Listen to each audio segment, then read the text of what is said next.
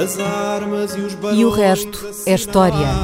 É apenas fumaça! Um incêndio que lavra ainda na zona do Chiado. Que faz um filho, falo do meu rosto.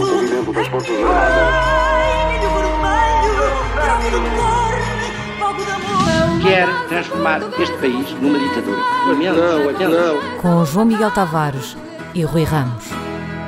Olá, sejam bem-vindos a este episódio número 124 de E o Resto é História, com a dupla do costume, Rui Ramos e João Miguel Tavares. Bom, parece que hoje estamos a celebrar a inauguração oficial dos novos estúdios da Rádio Observador e, portanto, faz todo o sentido que a pergunta inaugural deste programa seja sobre rádio. Ao mesmo tempo, estreou há três semanas a série televisiva Glória, a primeira produção portuguesa feita de propósito para a Netflix, passada na pequena localidade de Glória do Ribatejo, onde durante o Estado Novo foi instalado, a pedido do governo americano, a RARET, a Rádio Retransmissão portanto, um centro de retransmissão da Rádio Fria Europa que emitia noticiário pró-ocidental e anticomunista em onda curta para lá da cortina de ferro e que foi um instrumento de combate importante ao comunismo no período da Guerra Fria. A Rarete funcionou entre 1951 e 1996 e, sem querer parecer imodesto, devo dizer que o resto da história se antecipou à Netflix, não é verdade, Rui? Ora Porque, porque nós já falámos da Rarete no episódio 47 deste programa, emitido a 3 de junho de 2020, em resposta a uma pergunta do ouvinte João Costa Ribeiro. Mas claro está, o tempo passa, novas séries aparecem, nem tudo perdura na memória. A Netflix tem ligeiramente mais audiência do que a Rádio Observador. enquanto, por por enquanto. enquanto, por enquanto. E é sempre possível encontrar novos ângulos para falar dos mesmos assuntos. Tanto mais que à boleia da estreia da série Glória, recebemos três perguntas de rajada sobre a Rarete, do João Nuno Santos, do João Martins Abrantes e do Daniel Messias, que basicamente querem saber quão verídico é o contexto histórico da série e até que ponto a ditadura portuguesa esteve ao lado dos americanos no contexto da Guerra Fria. Em resumo, Rui, os nossos ouvintes olham para ti como o grande fact-checker da Netflix. E eu tenho a certeza que não os vais desiludir. Vou talvez desiludir porque Ah. acho que não compete aos historiadores fazerem fact-checking a séries de ficção. A história faz-se de muitas maneiras, cada uma tem as suas regras. Uh, uma dessas maneiras é a maneira dos historiadores, a outra maneira é dos escritores e dos realizadores de ficção histórica. Com isto não estou a dizer que é tudo a mesma coisa em termos de conhecimento rigoroso do passado, mas estou a dizer que o conhecimento rigoroso não dispensa aquilo que as pessoas julgam ficar a saber depois de lerem livros ou de verem filmes e séries de ficção histórica que lhes desperta a curiosidade e esperemos que os levem a ler livros de historiadores ou ouvirem podcasts, como é, como é o caso uh, aqui. Bem, quanto à série uh, Glória, devo dizer, não acompanho. Há e, uma, portanto, co- uma confissão. portanto. é, o que vou dizer limita-se apenas a uma rápida vista do, de olhos sobre o primeiro episódio, e que tem 10, portanto só vi um bocadinho do, do primeiro. Portanto, vou falar é, é, é daquilo que precisamente os ouvintes nos perguntaram. Isto é o contexto histórico, eh, faz sentido, eh, não faz sentido para um historiador. E depois um detalhe que não corresponde a algo que, que eu tenha visto, mas algo sobre o qual eh, li. Eh, portanto, eh, o contexto da série, como disseste, é a Guerra Fria, a Guerra Fria, o confronto pela supremacia na Europa entre a União Soviética e os Estados Unidos, na Europa e no mundo. Dura dos anos 40, eh, desde o fim da Segunda Guerra Mundial até 1989, com a queda do Muro de Berlim. A série é sobre os anos 60, Certo. ah, portanto, a A meio, durou digamos, da até à década Fria. de 90, Sim, enfim, durou mas- mais uns anos para além de, enfim, da, mas da razão na que verdade tinha. foi morrendo com, com a queda Agora, nestas, nesta Guerra Fria, as duas partes não estavam em pé de igualdade. Dos Estados Unidos e, aliás, nas outras democracias ocidentais, havia partidos comunistas pró-soviéticos que concorriam a eleições e cujos simpatizantes publicavam jornais, revistas, livros, faziam filmes também. Ahm, às vezes tinham vigilância policial, mas eram livros para o fazer.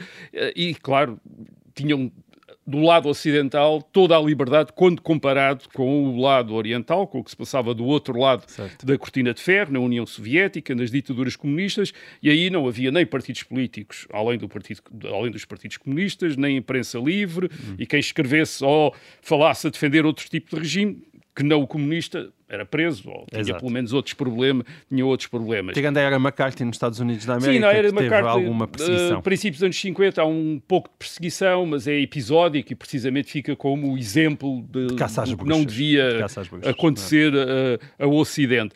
Tanto os Estados Unidos, já falámos disso aqui, tanto os Estados Unidos como a União Soviética faziam emissões de rádio para o público do outro lado. A diferença é que as emissões de rádio eh, dos países comunistas, e não era só a União Soviética que transmitia, eram ouvidas livremente no Ocidente, mas as do Ocidente sofriam interferências nos países comunistas, daí o, o facto da radioretransmissão eh, estar no Ribatejo em Portugal, era por causa das interferências, eram interferências eh, eh, organizadas, orquestradas pelos Certo. governos dos, do- do- dos, desses países sob ditadura comunista e, além disso, ouvir as rádios, era, as rádios ocidentais era um crime. Bem, a, a ironia da história aqui é que temos esta rádio retransmissão que emitia para países sob ditadura, mas com uma antena num país onde também havia uma ditadura, onde também havia censura, onde também havia Certo. presos políticos, etc. Essa é a E piada essa toda que da é a- série também. E essa é, digamos, a- também a pergunta sobre o contexto. Porque, como é que isto fazia sentido? Bem, durante a Guerra Fria, basicamente, os Estados Unidos seguiram a lógica ah, da Segunda Guerra Mundial. Os inimigos do meu inimigo são meus amigos, ou Certo. são meus aliados, pelo menos. Ah, em 1941, contra Hitler, os Estados Unidos tinham-se aliado a Stalin. Stalin, nessa altura, 1941, tinha matado mais gente do que Hitler, mas o objetivo dos Estados Unidos era derrubar Hitler, era a prioridade. Stalin foi. deve ser um aliado.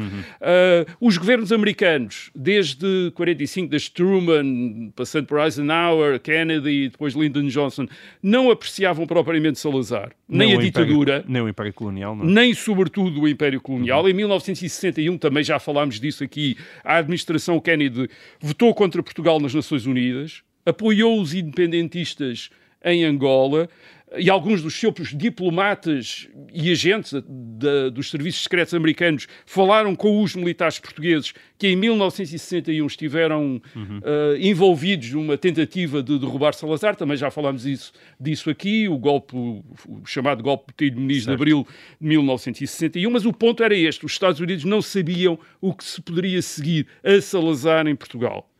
Eh, e na ditadura de Salazar, pelo menos, tinham uma certeza: era um aliado contra o comunismo e a prioridade durante a Guerra Fria era combater a União Soviética, combater o comunismo e, portanto, Salazar servia para isso. Salazar Também não gostava dos americanos. também não gostava nada dos americanos. Era mútuo. Não gostava da civilização comercial americana, como a maior parte dos conservadores europeus dos anos 30 e 40 não gostava. Ah, não acreditava na democracia, também, nos partidos políticos, eleições, tudo. Ele não levava nada disso a sério. E, acima de tudo, desconfiava do anticolonialismo dos Estados Unidos. Em 1945, ele tem até uma conversa com Marcelo Catering que diz logo, bem, os Estados Unidos vão ganhar a guerra e nós vamos ter problemas com os Estados Unidos por causa do ultramar. Portanto, já havia isso. Agora, por outro lado, o Sal- Salazar sabia que não tinha alternativa aos Estados Unidos. A tradição diplomática portuguesa era, por causa precisamente das colónias, tentar estar aliado com aquela que fosse a maior potência marítima no eh, Oceano Atlântico. Tinha sido a Inglaterra no século XIX e até à Segunda Guerra Mundial. A partir da Segunda Guerra Mundial era os Estados Unidos. Portanto, o aliado de Portugal tinha de ser os Estados Unidos. Quem Certo. tinha, quem tinha eh, Angola, Moçambique, como no século XVIII tinha tido o Brasil, tinha de estar aliado a quem tinha barcos, armadas que controlavam o, o, eh, o Atlântico. Portanto, do lado de Salazar nem sequer é bem uma escolha. Portanto, temos uma ditadura aliada a uma democracia, mas o, o ponto aqui interessante, e a série também, o contexto da série também remete para aí, é que ah, na oposição também tínhamos uma contradição semelhante. Ah, contra Salazar estavam os comunistas, uh, que queriam, basicamente, implantar em Portugal, como no resto do mundo, uma ditadura comunista. Portanto, eles condenavam a falta de liberdade e a tortura nas prisões, de que, aliás, sofriam, mas tinham como ideal países como a União Soviética, em que também faltava liberdade e havia tortura nas prisões.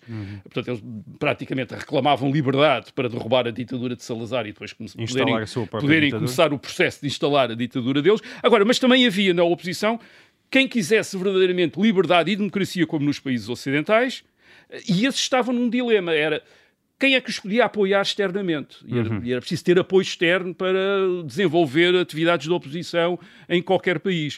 Uh, as democracias ocidentais, os Estados Unidos, bem, os Estados Unidos estavam aliás a Salazar, não iam apoiar a oposição para uh, derrubar Salazar. Enfim, não era propriamente a certo. melhor maneira de terem Salazar do seu lado como lhes interessavam. E por isso, muitos democratas acabaram aliados quer aos, aos comunistas portugueses internamente e através deles à União Soviética com este objetivo, isto é, obter meios, dinheiro para fazer oposição ao salazarismo. Por exemplo, foi o caso do general Humberto Delgado, depois das eleições, nas eleições de 1958, já teve de uh, aliar-se ao, aos comunistas e depois, no exílio, teve de contar com o apoio soviético, esteve na Checoslováquia, uh, uhum. etc. Portanto, esta sé, Não esta era situação, comunista, mas teve de colaborar com os comunistas. De, uh, os Estados Unidos o Ocidente não lhe daria um apoio para ele fazer a oposição em, em Portugal porque uh, contavam com uh, o apoio, digamos, do uh, Salazar para no contexto da Guerra Fria, uh, resistir à União Soviética, resistir ao comunismo. Portanto, quem em, Portu em, Portugal lutava pela democracia, por vezes, tinha de se aliar ao diabo, tinha de fazer aquele pacto uh, que os Estados Unidos também em 1941 tiveram de fazer com a União Soviética para combater, uh, para combater Hitler. Portanto, esse, esse contexto, que é o contexto... Esse está na série, não é? Portanto, histórico da série, série uh, é, é, certo, quer dizer, é assim. Uhum.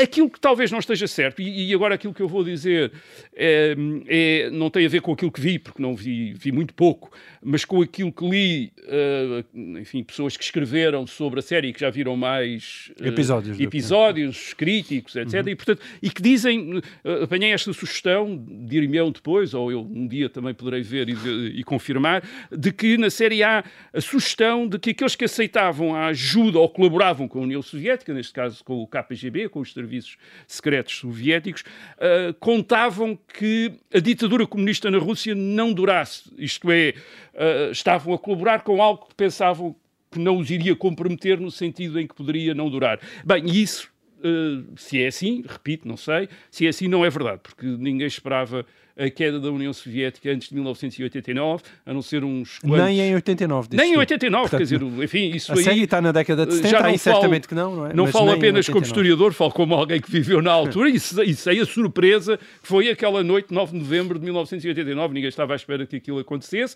aliás, mesmo durante aquele período de, de das perestroika de Gorbachev, houve eh, uma das teorias em circulação era que aquilo se tratava mais uma, um estratagema comunista para apanhar o Ocidente uh, distraído. Portanto, uhum. os democratas portugueses não podiam ter a certeza de que, para derrubar Salazar, não estariam a ajudar a trazer para Portugal uma, uma ditadura muito pior do que a de Salazar. Isto quer dizer o quê? Quer dizer que o pacto com o diabo era mais dramático, isto é, esta, uh, esta ajuda, que, este apoio que eles procuravam, eles não sabiam quanto é que os ia, quanto é que os comprometeria. Sim. Portanto, aqui talvez aquilo que eu diria é que a história provavelmente é, é mais, mais, dramática do, do que, que, a, ficção. Própria, do que a própria ficção. Muito bem. Um, um dos temas que tem dominado as conversas políticas em Portugal é o do Bloco Central. Percebe-se porquê? Há um contexto de dissolução do Parlamento, os acordos à esquerda e à direita estão mais complicados, as próximas eleições legislativas dificilmente permitirão a qualquer partido chegar a uma maioria absoluta e quando se fala em grandes reformas, como se tem falado, por regra elas só se conseguem implementar ou com uma maioria absoluta ou com o acordo do PS e do PSD. Uh, ah, só que depois acontece isto, não é? A, a palavra Bloco Central tem realmente má fama em Portugal e os nossos partidos tendem a fugir dela. Bom, como os nossos ouvintes já sabem, eh, nós no, e o resto da história não fazemos análise política, não é, Rui? Deixamos isso para os nossos outros empregos, onde também nos divertimos, mas eh, há aqui uma questão histórica que me parece muito relevante. Tivemos um único governo de Bloco Central ao longo da nossa democracia, portanto, ele foi celebrado entre Mário Soares pelo PS e Carlos Alberto da Mota Pinto pelo PSD. Durou apenas dois anos e meio, entre junho de 1983 e novembro de 1985, e, no entanto, deixou uma marca fortíssima, ao ponto de ser uma espécie de papão político que assusta ainda hoje a casa da nossa democracia. E a minha pergunta então é esta, Rui correu assim tão mal? Ou, ou seja, pedia-te para nos explicares porque é que o Bloco Central se formou em 1983, porque é que durou tão pouco tempo e se realmente foi uma experiência tão falhada ao ponto de a maior parte dos nossos políticos nem querer ouvir falar dela nos dias que correm. Uh, o, o, Bloco Central, eu acho que aquilo que se pode dizer é que foi uma coisa que aconteceu num tempo muito difícil e foi também muito difícil de fazer. Uh, tem dois contextos. Tem um contexto económico e um contexto propriamente uh, político. Uh, vamos começar pelo contexto económico.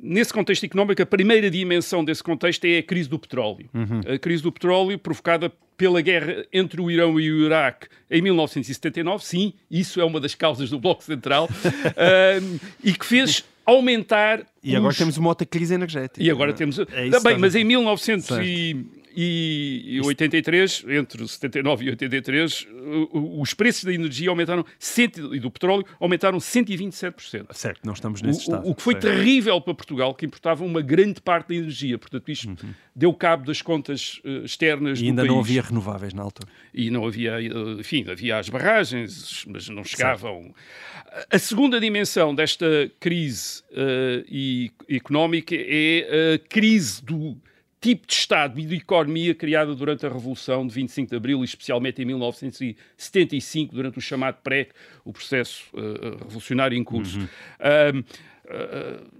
muitas vez, indústrias nacionalizadas que correspondiam a cerca de 14% do PIB, muito ineficientes estas indústrias nacionalizadas.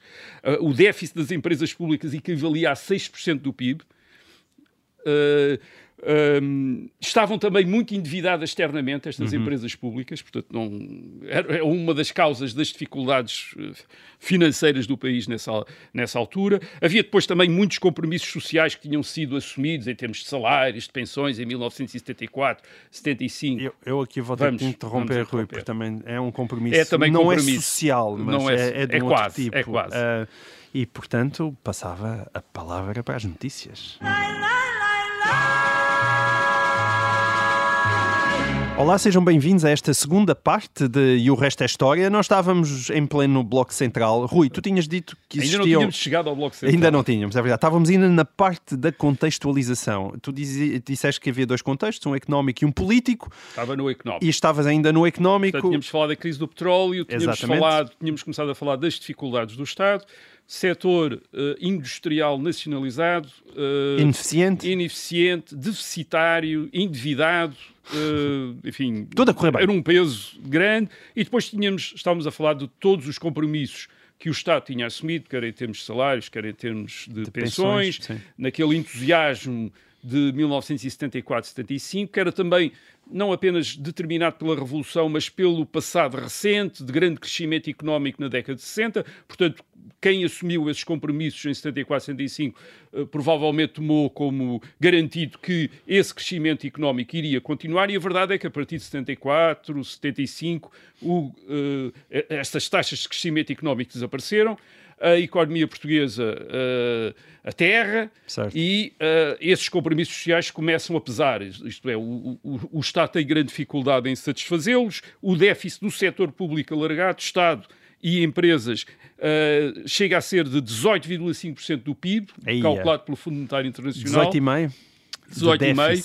E o, o, déficit externo é 12%. Isto são os números de 2011 de, de, que levaram à chegada da Troika. E aqui Claro, certo. não foi a Troika, foi só um dos elementos da Troika, foi o, o, o Fundo Monetário Internacional. E, uh, uh, só para dar também um outro, uh, um outro ponto do contexto, isto coincide com a crise das dívidas externas na América Latina, Uh, portanto, o caso português é muito parecido com o de uma grande parte dos países na, da América Latina que no princípio dos anos 80 têm grandes dificuldades hum. de pagamento, porque a crise em Portugal reflete-se imediatamente nisso. Isto é, o país não tem meios de pagamento no exterior. Reparem, precisa de importar petróleo, isto é, energia, não tem meios de pagamento. Isto é, uhum. faltam-lhe uh, meios de pagamento. Mas... Isso, isso já em 1978 tinha levado a um pedido de ajuda ao Fundo Monetário Internacional, portanto uhum. já tinha. Uh, e em 1983 tinha-se chegado outra vez à mesma situação. Mas ainda tínhamos moeda própria, ainda existia o escudo.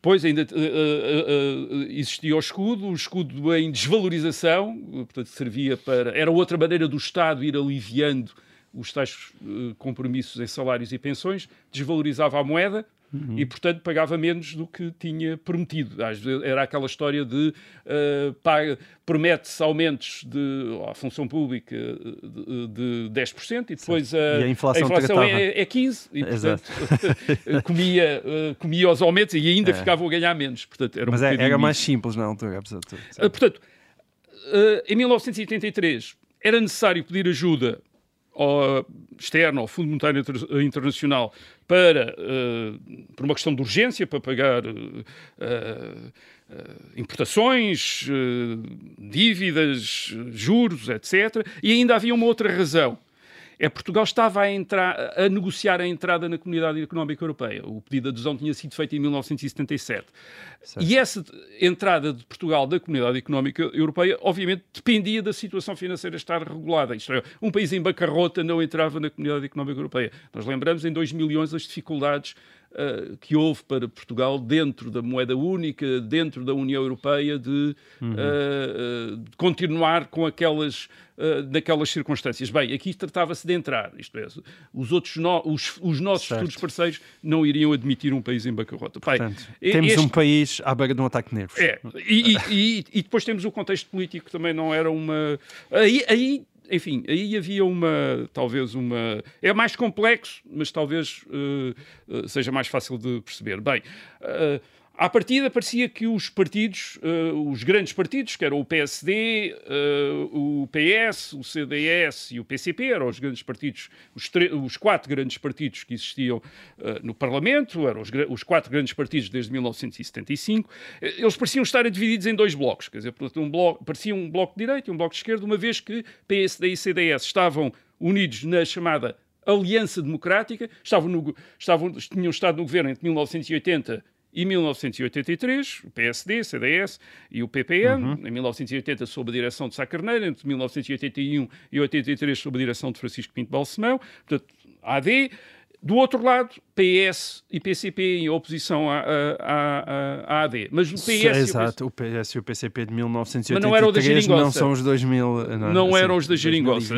Havia, havia a história do PREC, que os tinha separado, mas também havia a história da União Soviética, a, impossibilidade, a dificuldade uh, que o Partido Socialista tinha de fazer um, uh, um acordo com um partido que seguia a União Soviética e, obviamente, os aliados ocidentais de Portugal iriam imediata, imediatamente estranhar eh, o que é que se uh, poderia passar.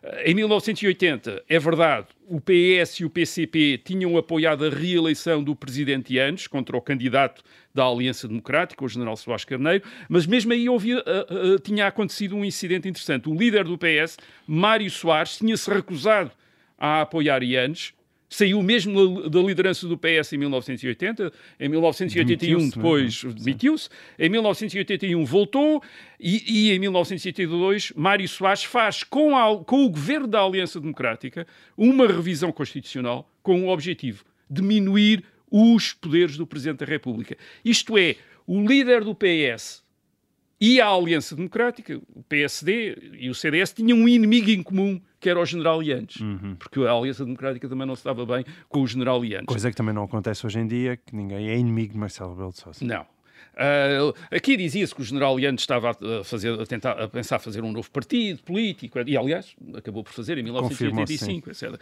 Portanto, em 1983, o que é que acontece? A aliança entre o PSD e o CDS, a AD, desfaz, o governo de Francisco Balsemão uh, demite, uh, o presidente acaba por convocar novas uh, eleições e não se sabe bem o que é que vai acontecer.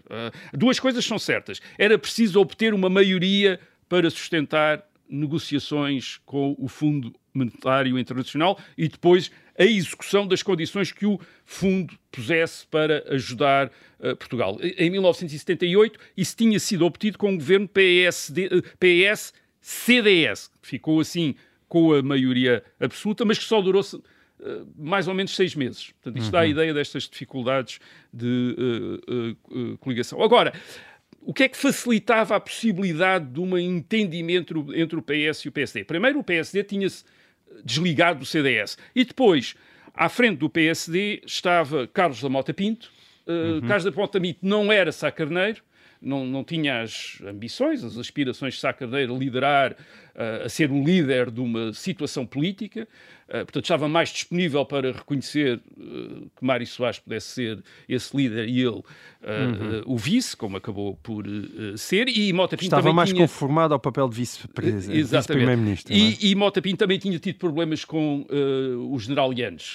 tinha sido chefe de um governo de iniciativa presidencial em 1978-79, mas depois essa experiência tinha-o deixado, digamos que, melindrado com o general Yanes e em 1980 tinha apoiado o candidato à Aliança Democrática, o general, Sá Carneiro, de quem foi, aliás, uh, uh, mandatário. Uh, eles sabiam, tanto Soares como Mota Pinto, que a alternativa a um entendimento entre o PS e o PSD era um governo de iniciativa presidencial. Isto é um governo tutelado pelo general Leandros e, portanto, tinham razões para se uhum. entender. As eleições de abril de 1983, o PS vence, 36%, o PSD fica em segundo lugar, com 27%, e depois o PCP com 18%, o CDS com 12%. Os, dados, os números são interessantes porque, reparem, os partidos aqui estavam muito mais próximos uns dos outros do que estiveram depois a partir dos anos 90. Uh, o PCP valia 18%, uh, uh, metade do PS. E o CDS 12% e o, CDS 12%, quase metade do PSD. Certo. Portanto, eram, não eram propriamente partidos pequenos, quer dizer, comparados com os certo. partidos grandes, e o eram, PS e o PSD. E verdadeiramente eram quatro, não é? Eram mesmo quatro. A negociação foi muito demorada, Uh, a negociação começa, portanto, maio, uh, bem, mas em junho ainda se estava a negociar. E isso o que é que fez? Fez com que o Francisco Pinto Balsemão, uh, portanto, o último governo da AD, tinha-se demitido em 19 de dezembro de 1982. Uhum. E em junho de 1983 ainda era primeiro-ministro, com protestos dele enormes. Quer dizer, ele queixava-se, aliás, das memórias é? dele. Uh, há, há, sete meses que era primeiro-ministro, quer dizer, demissionário. Tinha-se demitido, mas não havia. Bem, o Soares, Mário Soares não, não negociou só, fez um referendo em carta uh, de 26 de Abril aos militantes do Partido Socialista para saber o que é que eles queriam, uma aliança com o PSD, uma aliança com o CDS ou uma aliança com o PCP. Uh, eh, e depois soube o resultado foi uh, aqueles que responderam queriam uma aliança, preferiam, não, não queriam, mas preferiam uma aliança com... No referendo interno com, do no PS. No referendo interno no PS. Uh, no PSD houve uh, uma reunião da, do Conselho Nacional do PSD, a 8 de maio, e, os dados, os números também são interessantes. 33 conselheiros votam a favor de uma aliança com o PS, mas 14 votam contra e 9 abstêm-se. Portanto, 24 conselheiros ou abstêm-se ou votam contra. Portanto, é 24-33. Portanto, isto dá a ideia de divisão no PSD, no, na cúpula do PSD, na cúpula política do PSD em relação ao Bloco Central. Só a 4 de junho de 1983 depois de meses de negociações, é que chegam a acordo. O governo é só formado em, em 9 de junho e, portanto, com Soares a, a primeiro-ministro, Mota Pinto, Carlos de Mota Pinto, a vice-primeiro-ministro. Uhum. Como já disseste, o governo durou dois anos e teve imensas dificuldades. Uh, houve até, chegou a haver no Parlamento um plenário de 24 horas os deputados estiveram na Assembleia da República 24 horas, em plenário, a 15 de julho de 1983, para tentar aprovar, aprovar várias leis que não se conseguiram aprovar, tiveram de ficar para outubro. Depois há, há conflitos repetidos com o Presidente da República, por causa da nomeação, por exemplo, do chefe de Estado-Maior do Exército. Uh, uh, enfim, e, e, nada foi fácil nem nada foi feliz. Uh, bem, em primeiro lugar, temos de dizer porque as dificuldades eram enormes. Hum. A, a austeridade foi terrível. Os salários reais caíram 7,6%, isto é os cálculos que depois se fizeram. Houve aumento de impostos. Houve de, o desemprego chegou a 11%. Hum. Isso já vinha atrás, mas agravou-se agravou durante o Bloco Central. Agravou-se, hum. durante, enfim, durante o Bloco Central, durante hum. aquelas circunstâncias certo, uh, de crise uh, que se agravam em 1983. Há muitos salários em atraso eh, calculava-se que havia cerca de 30 mil trabalhadores no setor metalúrgico uhum. que é um dos setores mais afetados nesta altura, com salários atrás, isto é, salários atrás, isto é, não eram pagos, estavam uhum. na fábrica, trabalhavam e não, e não eram pagos. Há confrontos entre a polícia e trabalhadores em greve ou em manifestação, por exemplo, na Marinha Grande, isto também é uma grande crise do setor vidreiro. Os vidreiros têm uma tendência para, eh, desta altura, ir cortar estradas ou cortar a linha férrea, vem a polícia, cargas policiais, imensos feridos, enfim, uh, terrível. A, a famosa greve... Marinha Grande, que depois nas eleições presidenciais Sim Exatamente. teriam origem a um momento exatamente como Mário Soares. há há- há desvalorização e inflação.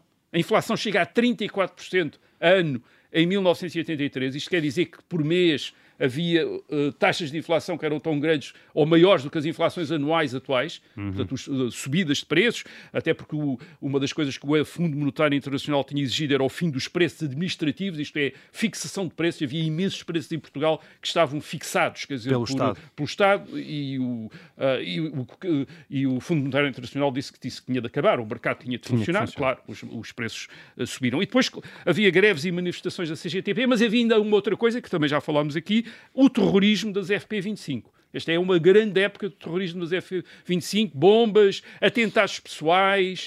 Eh, é também em 1984, quando são presos cerca de 50 pessoas, incluindo o Hotel Sarava de Carvalho, acusadas de dirigir as FP25. Portanto, eh, época de terrorismo também, uma- das, uma, da- uma das leis em discussão recorrente é a Lei de Segurança Nacional, que, enfim, que divide muito o Partido Socialista eh, e que tem a ver com esta questão do terrorismo. Bom, e depois, até- nós às vezes queixamos do Portugal contemporâneo, Não, mas isto- não há nada, Rui, pior. como tu uh, vires isto era- contextualizar a pátria, não é? Isto era muito pior. E depois, claro, a vida entre o PS e o PSD não era fácil. É verdade que eles tinham um inimigo comum, o general.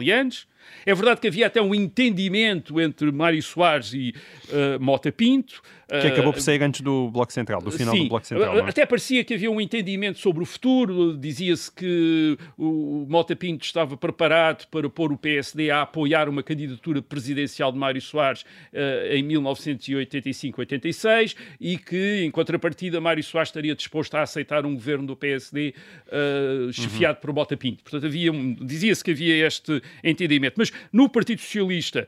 Muita gente re- ressentiu a aliança com a direita, eh, ainda por cima para aplicar um pacto com o Fundo Monetário Internacional, que era basicamente exigia o socialismo ia ficar definitivamente na gaveta, isso já era uma expressão de Mário Soares de 1978, mas aqui era, mesmo, enfim, na gaveta não, no arquivo, quer dizer, já passava da gaveta para o arquivo morto, e, e no PSD, obviamente, havia quem preferisse a bipolarização, isto é, um, com, que não houvesse bloco central e que a política assentasse num confronto entre o PS e o PSD, e entre eles estava quem? Estava o Dr. Marcelo Rebelo de Sousa, que estava nessa altura, era muito influente na Distrital de Lisboa do PSD, com o José Miguel Judas e, e, outro. E O- preferiam a bipolarização ao governo ao, ao governo Central. do Bloco Central. Uh, uh, aliás, Carlos da Mota Pinto, precisamente por causa disso, estava sempre no governo a falar da necessidade de reformas estruturais. Foi então que a expressão se tornou muito corrente. Uh, ele estava sempre a dizer, bem, é preciso fazer reformas estruturais, obviamente. O PS não estava interessado em, em fazê-las, não foram feitas, e isso é, uma de- é um dos resultados do, enfim, da- da- do enfraquecimento de eh, Mota Pinto. O, governo passou por muitas dificuldades e incertezas. Teve de apresentar uma moção de confiança a 6 de junho de 1984, isto é, para saber com quem é que contava, e, e aconteceu uma coisa eh, significativa. Na votação dessa moção de eh, confiança, 15 deputados do PSD, 15 deputados do PSD pediram para ser substituídos para, não ter não destaque. votar o- a favor do governo. Portanto, isto dava a ideia das dificuldades.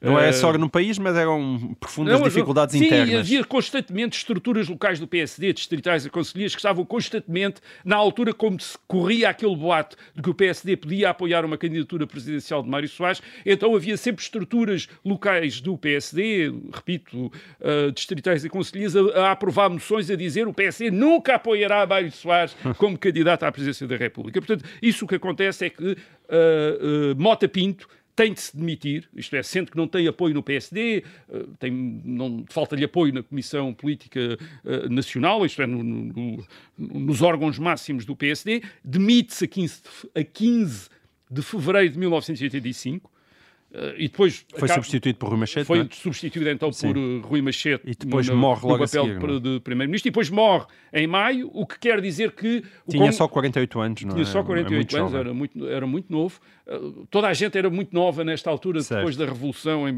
em Portugal. O, o que acontece é que com a morte de Carlos Mota Pinto, o Congresso do PSD, que é em maio de 1985, fica aí aberto.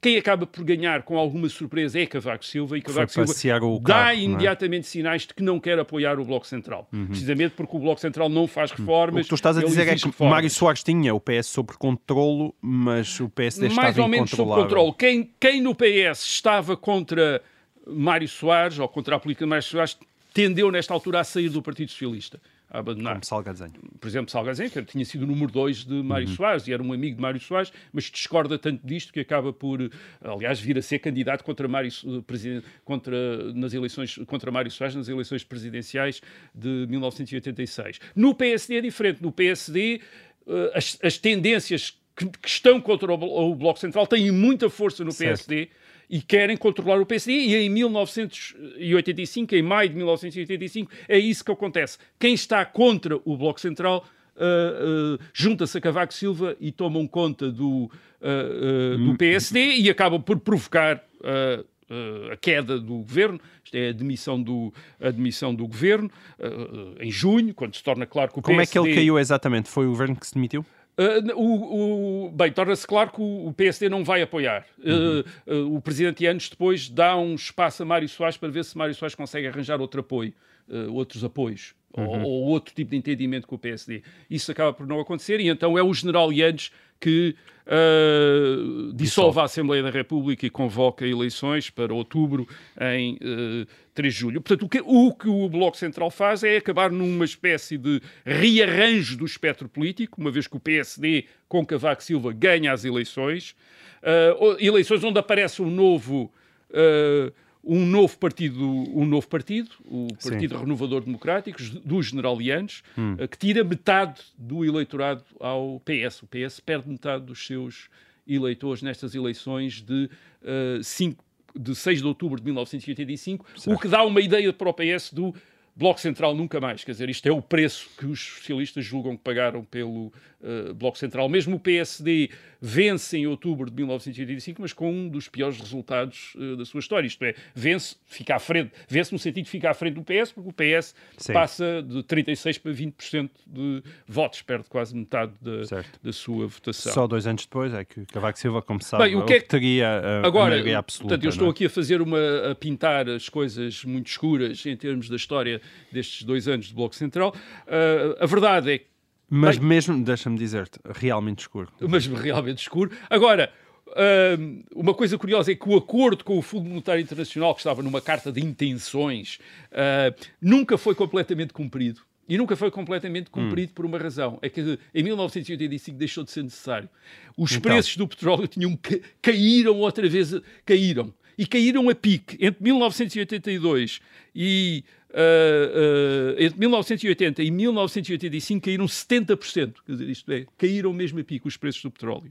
E o que é que isto fez? Fez com que se resolvesse ah, dessa maneira o, problemas, ah, os problemas externos que tinham ah, exigido o, ah, a intervenção. Por outro lado, é? é verdade, o, Bloco, o governo do Bloco Central, com o Hernani Lopes como Ministro das Finanças, tinha feito, de facto, um grande esforço para reduzir o déficit público, que desce, desce de- ah, e, e, claro, e depois o déficit externo ah, resolveu-se também por esforço, do, redução do déficit eh, público, porque o déficit público era uma das causas do déficit externo, eh, mas também por, eh, por cau- pela queda, queda dos dos preços, preços de- de energia. do petróleo. Eh, agora, o grande trunfo, que- o, o grande resultado do, do Bloco Central no- nem é tanto esse, mas é outro, é completar finalmente as negociações com a Comunidade Económica Europeia.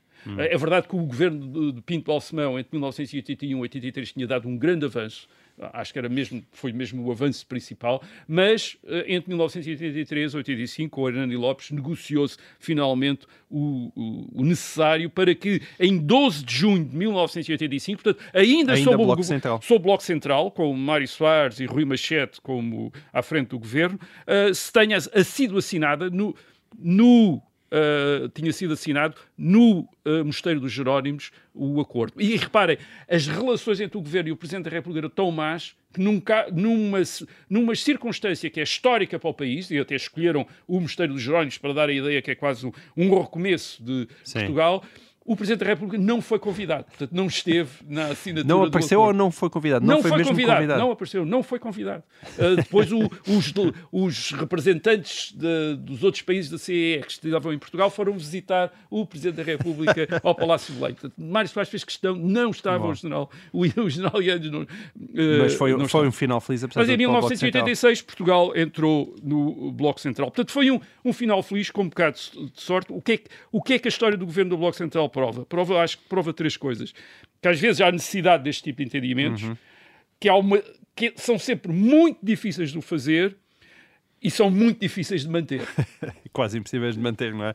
Bom, eh, eu diria que temos aqui não só uma lição de história, como Bem, também uma pequena reflexão eh, para o nosso presente. E assim acaba este episódio de E o Resto é História, num dia especial para nós e para os ouvintes do Observador, com esta inauguração espetacular destes incríveis estúdios. É verdade. Muito bem. Então, até para a semana.